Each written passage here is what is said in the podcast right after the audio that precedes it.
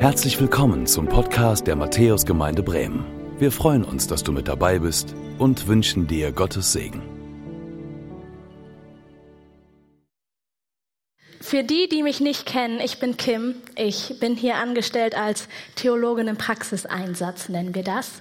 Und studiere nebenher, mache ich meinen Master in Theologie und dafür schon einiges an Erfahrung sammeln. Und ich freue mich, dass du heute hier bist.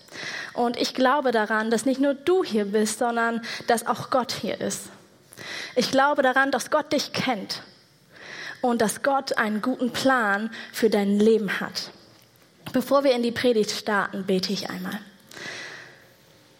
Jesus, danke, dass wir jetzt schon anbeten durften, dass wir mit Musik dich anbeten durften, Herr. Und wir wollen jetzt in dein Wort schauen und wollen uns bereit machen, von dir zu lernen, Herr. Öffne du unsere Ohren, unsere Herzen. Herr, sprich du durch mich, durch die Worte, die wir aus der Bibel lesen. Danke, dass dein Wort lebendig ist und dass wir uns auf dich verlassen können, Herr. Amen. Wer von euch hat jeden Sonntag aus der Jona-Predigtreihe hier in der Gemeinde mitgemacht? Habe ich mal kurz, gibt es jemanden? Wahnsinn. Es gibt ein paar Leute, richtig cool. Ich habe nochmal die Predigtreihe Revue passieren lassen zur Vorbereitung. Ähm, des Gottesdienstes heute. Und ich dachte, meine Güte, wir haben wirklich schon viel gehört von Jona. Damit wir alle auf dem gleichen Stand sind, ich werde nicht alle Predigten zusammenfassen können, aber ich versuche jetzt kurz Erinnerungen wachzurufen. Einen kurzen Rückblick.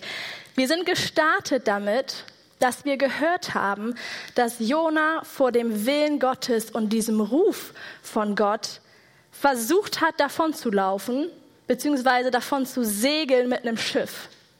Das ging allerdings nicht gut. Es kam ein Sturm und Jona wurde ins Meer geschmissen. Und dann erlebt Jona aber Rettung. Jona landet im Bauch von diesem großen Fisch und ordnet sich dann Gott unter und betet Gott an und Gott rettet ihn. Jona kommt wieder unversehrt ans Land. Dann bekommt Jona von Gott eine zweite Chance. Und wir merken, Gott ist ganz schön geduldig und liebevoll und gar nicht so nachtragend.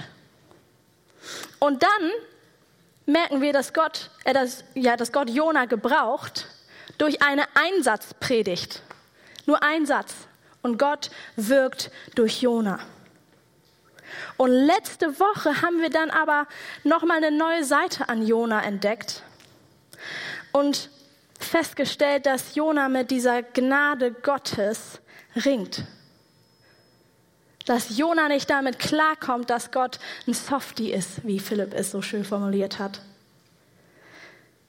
Gott ist gnädig und barmherzig und langmütig und voller Gnade und das passt Jona nicht. Jona kommt nicht damit klar, dass Nineveh doch verschont wurde von Gott. Und wir stellen fest, dass Jona ziemlich hartherzig sein, sein kann. Und der Schluss der letzten Predigt war, dass Jona rausgegangen ist aus Ninive und sich eine Hütte gebaut hat, um vielleicht doch noch sehen zu können, dass Gott vielleicht doch noch die Stadt vernichtet. Und jetzt starten wir in den letzten Part von Jona. Ich freue mich schon sehr. Es ist wieder ein spannender Part. Und wir lesen die letzten paar Verse, und zwar Jona 4, die Verse 6 bis 11. Da steht, da entsandte Gott der Herr eine Rizinusstaude, die wuchs über Jona empor, um seinem Haupt Schatten zu spenden und ihn von seiner üblen Laune zu befreien. Und Jona freute sich sehr über den Rizinus. Das ist eine Pflanze. Da Gott, entsandte Gott einen Wurm, als die Morgenröte am anderen Morgen aufstieg. Der stach den Rizinus, so dass er verdorrte. Und es geschah, als die Sonne aufging, da entsandte Gott einen heißen Ostwind. Und die Sonne stach Jona aufs Haupt, so dass er ganz matt wurde. Und er wünschte sich den Tod und sprach, es ist besser, dass ich sterbe, als dass ich am Leben bleibe. Da sprach Gott zu Jona, ist es recht, dass du zornig bist wegen dem Rizinus? Da sprach er, ja, ich bin mit Recht zornig bis zum Tod. Da sprach der Herr, du hast Mitleid mit dem Rizinus, um den du dich doch nicht bemüht und den du nicht großgezogen hast, der in einer Nacht entstanden und in einer Nacht zugrunde gegangen ist. Und ich sollte kein Mitleid haben mit der großen Stadt Ninive, in der mehr als 120.000 Menschen sind, die ihre rechte Hand nicht von ihrer linken unterscheiden können. Dazu so viel Vieh. Was passiert hier? Wir sind letzte Woche, wie gesagt, an dem Punkt stehen geblieben, dass Jona sich so eine Hütte gebaut hat um dabei zuzugucken, ob Gott nicht vielleicht doch Ninive vernichtet. Diese Hütte hatte wahrscheinlich nur Mauern und kein Dach. Denn in der Umgebung, in der Ninive lag, gab es sehr wenig bis gar keine Bäume, mit denen Jona sich ein Dach hätte bauen können.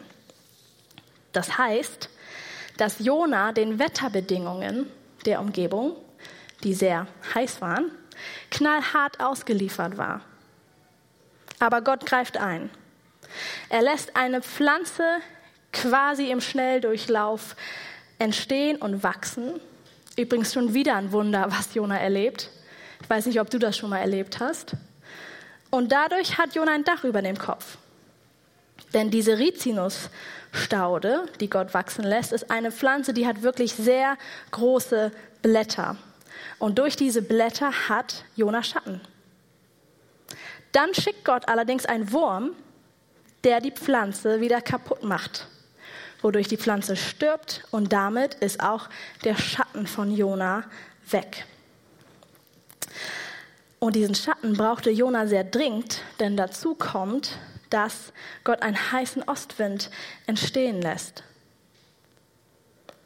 Jona verliert durch den Tod der Pflanze also nicht nur sein lauschiges Schattenplätzchen, sondern durch die Hitze wird es nun wirklich sehr ungemütlich und unangenehm für ihn.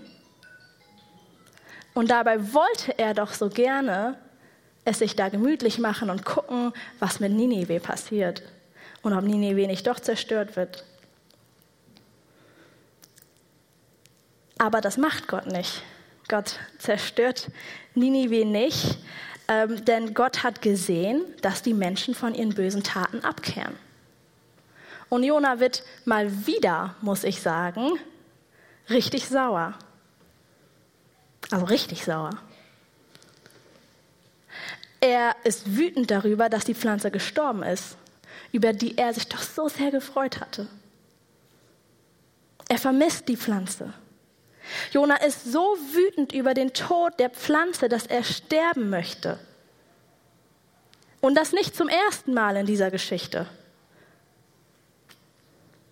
Jona ist sauer und möchte sterben und das, obwohl er selber kurz vorher noch Gottes Rettung erlebt hat und begeistert war von Gott und gesagt hat, ja, ich mache das jetzt, was du sagst, Gott. Ich lobe dich, Gott. Ich bete dich an. Hat er das schon vergessen? Wegen einer Pflanze? Und genau diesen Punkt hinterfragt Gott. Gott hinterfragt, ob es gerechtfertigt ist, dass Jona derart dramatisch reagiert wegen einer Pflanze. Jona bestätigt das aber nochmal, dass er sehr wohl im Recht damit ist und äh, dass seine Wut und Enttäuschung absolut gerechtfertigt sind. Und Gott tut dann etwas Besonderes. Gott zeigt, dass er die Pflanze hat wachsen und sterben lassen und den heißen Wind geschickt hat, um Jona etwas beizubringen. Und Gott nutzt Jonas Reaktion, um ihm etwas aufzuzeigen. Gott stellt klar, wenn Jona wegen dem Tod einer Pflanze derartige Emotionen empfindet, warum sollte Gott selbst dann nicht deutlich stärker für Menschen und Tiere empfinden und Mitleid haben? Warum sollte es nicht okay sein, dass Gott Mitleid für diese ganze Stadt hat, die umkehrt, die ihr Leben verändert? Wisst ihr, was Gott da tut? Gott zeigt Jona, dass Jonas Wertesystem durcheinander geraten ist und nicht dem Wertesystem von Gott entspricht. In so gut wie allen Kulturen kann man sagen, ist das Wertesystem so, dass Tiere über Pflanzen stehen und Menschen über Tieren stehen. Jona wollte aber, dass eine Pflanze verschont wird, aber nicht, dass Menschen verschont werden. Das heißt, sein Wertesystem war ganz schön durcheinander geraten. Und wenn ich mir das Ganze vor Augen führe, bekomme ich das Gefühl, dass Jonas Wertesystem ziemlich egozentrisch, also sehr auf sich selber zentriert aufgebaut ist, wodurch Jona egoistisch fühlt und reagiert. Wir haben immer wieder gesehen, dass Jona durchaus emotional reagieren kann. Wir haben auch miterlebt, dass er Mitleid haben kann, sogar für eine Pflanze, wie es scheint. Aber wenn man sich die Situation ein bisschen näher betrachtet, merken wir, dass Jona eigentlich Mitleid mit sich selbst hat. Denn durch den Tod der Pflanze hat Jona keinen Schatten mehr. Er bemitleidet die Pflanze, die ihm nun keinen Schatten mehr spenden kann. Aber er bemitleidet nicht die Menschen in der Stadt Ninive, die Gott retten möchte. Vielmehr ist er enttäuscht, dass nicht sein bevorzugtes Schicksal geschieht.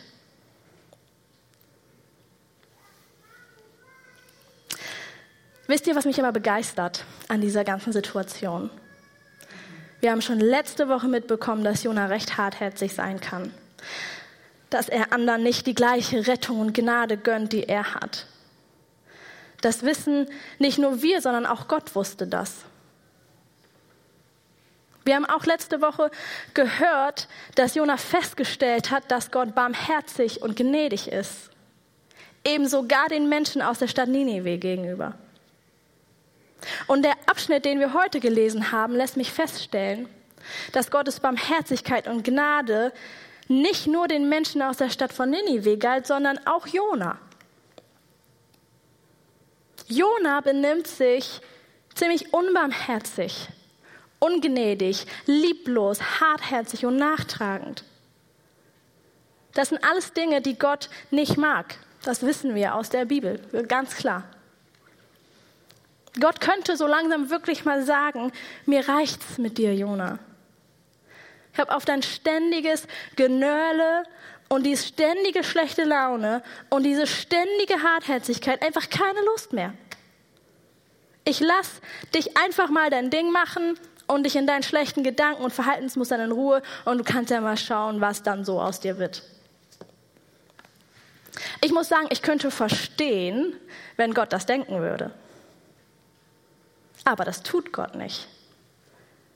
Gott gibt Jona nicht auf. Gott gibt ihm sogar jetzt noch mal eine Chance. Und wir hatten schon die Predigt mit dem Titel Zweite Chance für Jona, glaube ich. Gott möchte an Jona arbeiten. Und ich frage mich, warum Gott sich die Mühe machen sollte, Jona zu lehren, ihm etwas beizubringen, wenn Gott nicht davon ausgehen würde, dass Jona verändert werden kann. Denn das ist es, was Gott hier tut. Gott lehrt Jona. Gott macht sich die Mühe, Jona etwas beizubringen. Gott investiert sich in Jona, obwohl Jona hartherzig und egoistisch ist. Und investieren tut man eigentlich nur, wenn man einen Wert in etwas sieht. Jona hat festgestellt letzte Woche, dass Gott Ninive gegenüber gnädig und barmherzig ist, aber ist es nicht die reinste Gnade und Barmherzigkeit, dass Gott sich die Mühe macht, an diesem hartherzigen, egoistischen Jona zu arbeiten? Dass Gott sein Denken verändern möchte, dass Gott ihm beibringen möchte, wie er selbst denkt, dass Gott ihn nicht aufgibt, sondern versucht ihm einen Weg rauszuzeigen aus dieser Hartherzigkeit und dem Egoismus. Wir erfahren nicht, ob Jona sich auf diese Eins zu eins Lehre von Gott einlässt und sein Denken und Fühlen von Gott verändern lässt. Das Buch hat ein offenes Ende. Dass dieses Buch ein offenes Ende hat, zeigt mir, dass wir uns entscheiden können, ob wir uns auf Lehre von Gott einlassen oder nicht.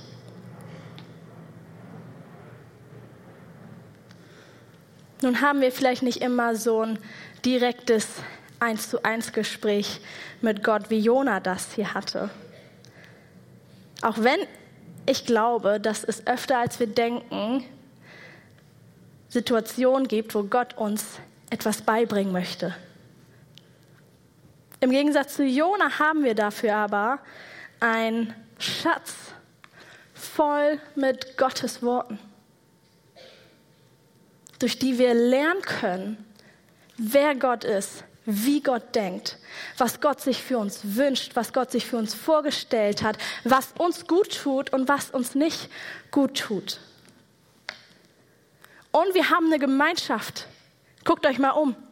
Hier sitzen so viele Leute und es sind noch Sommerferien. Wir haben eine Gemeinschaft, die Gott besonders gesegnet hat. Jesus sagt, wo sich zwei oder drei in meinem Namen versammeln, da bin ich mitten unter ihnen. Das ist so ein Privileg.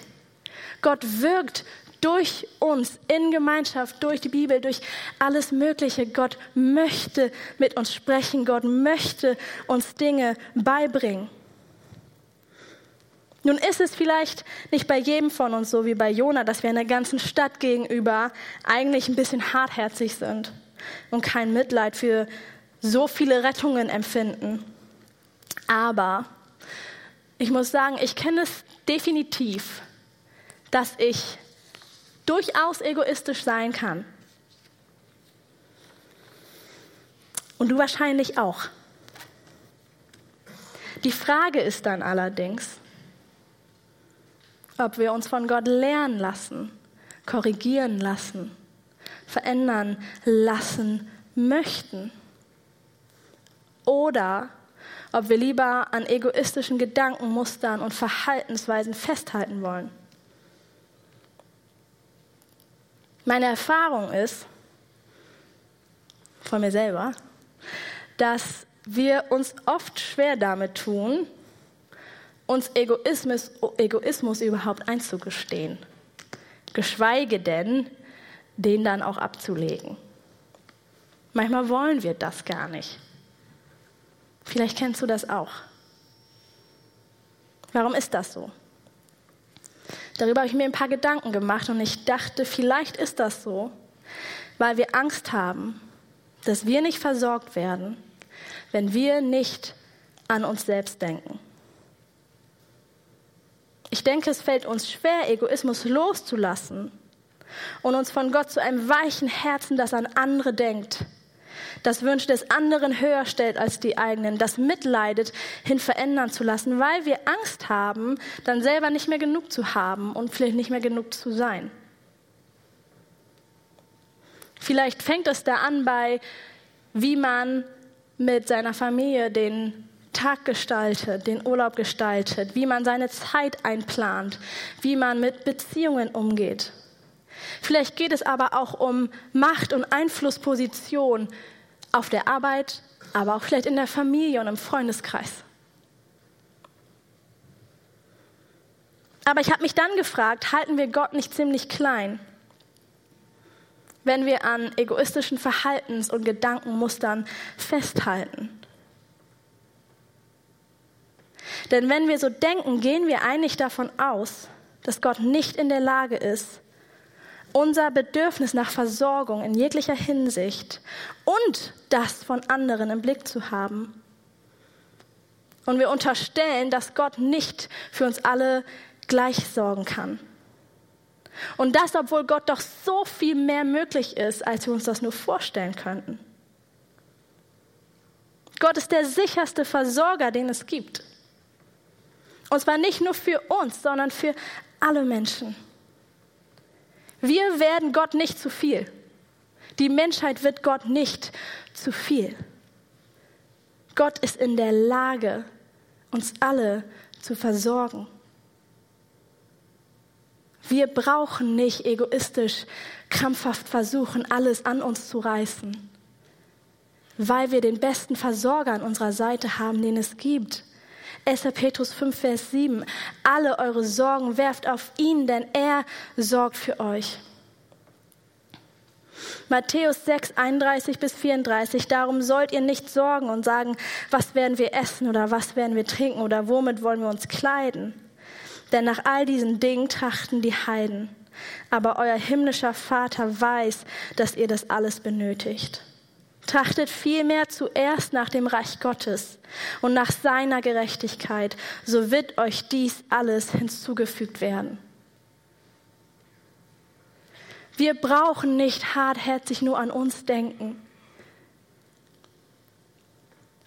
Wir dürfen das loslassen und uns von Gott zu einem weichen Herzen hin verändern lassen, das an andere denkt, das das Reich Gottes voransetzt, das Gottes Willen voransetzt, weil wir wissen dürfen, dass Gott uns versorgt mit dem, was wir brauchen.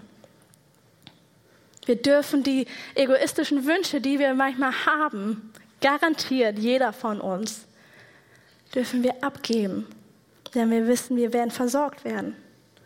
Und ja, manchmal sieht Gottes Versorgung anders aus, als wir denken. Manchmal lockt Gott uns auch aus der Komfortzone heraus. Jona wurde in dieser ganzen Geschichte ziemlich aus der Komfortzone herausgelockt. Manchmal möchte Gott uns auch zeigen, dass wir Dinge, von denen wir denken, dass wir sie brauchen, gar nicht brauchen. Manchmal gibt es auch einfach harte Zeiten, durch die Gott uns durchträgt und sie sind trotzdem hart. Und manchmal versucht Gott uns vielleicht auch etwas zu zeigen, so wie er Jona etwas zeigen wollte. Vielleicht sind es die Wertevorstellungen, die durcheinander gerutscht sind. Vielleicht möchte Gott uns zeigen, dass wir über die Zeit hartherzig geworden sind. Aber das Schöne ist, dass Gott uns nicht aufgibt. Genauso wenig, wie er Jona aufgegeben hat.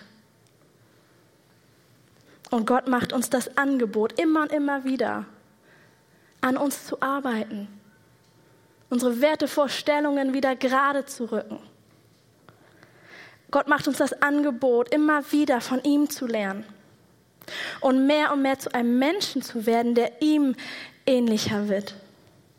Gott möchte uns zu einem Menschen formen, der mehr und mehr so wird wie er selbst und der sich von Gottes Liebe leiten lässt, der Mitleid empfinden kann, der sich in Menschen investiert und der erlebt, wie viel besser es sich mit einem weichen und unegoistischen Herzen leben lässt.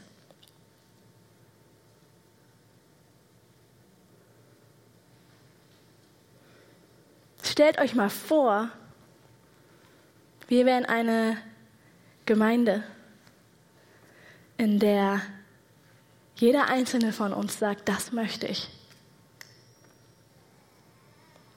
Ich möchte von Gott lernen.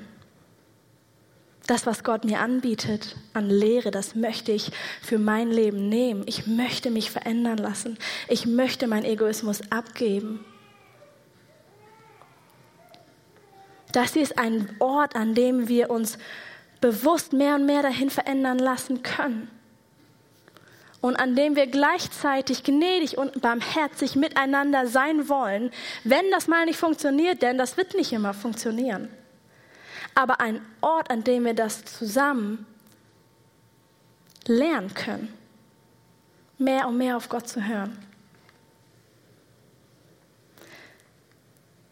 Und dabei sollten wir nie vergessen, dass Gott Jona immer wieder eine Chance gegeben hat und ihn nicht aufgegeben hat und dass Gott uns nicht aufgibt.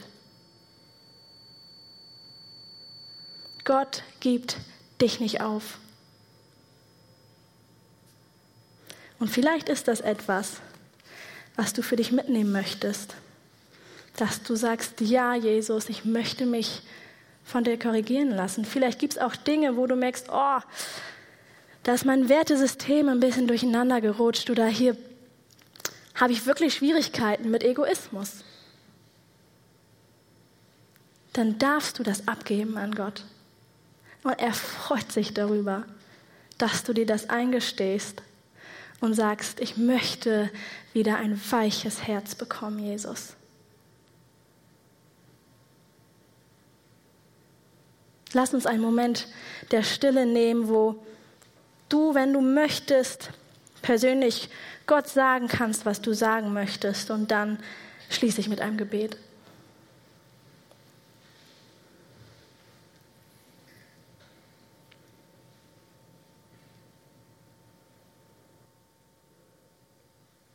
Vater im Himmel, ich danke dir, dass du uns nicht aufgibst, so wie du Jona nicht aufgegeben hast.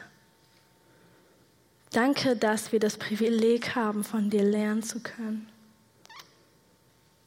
Und du kennst die Punkte in unserem Leben, wo wir nicht lernen wollen, wo wir an unserem Denkmustern, Verhaltensmustern festhalten wollen. Du kennst die Sorgen, die vielleicht dahinter stecken, die Ängste, die Bedenken. Und wir danken dir, dass du ein Gott bist, der genau am richtigen Tempo an uns arbeitet.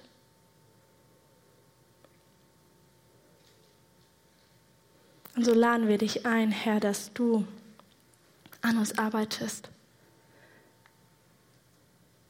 Wie schön, dass wir dich an unserer Seite wissen, Herr. Amen. Danke fürs Zuhören. Wir hoffen, dass du heute inspiriert und ermutigt wurdest durch Gottes lebendiges Wort. Unser Gebet ist, dass es viel Frucht bringt. Weitere Infos findest du unter www.matthäus.net.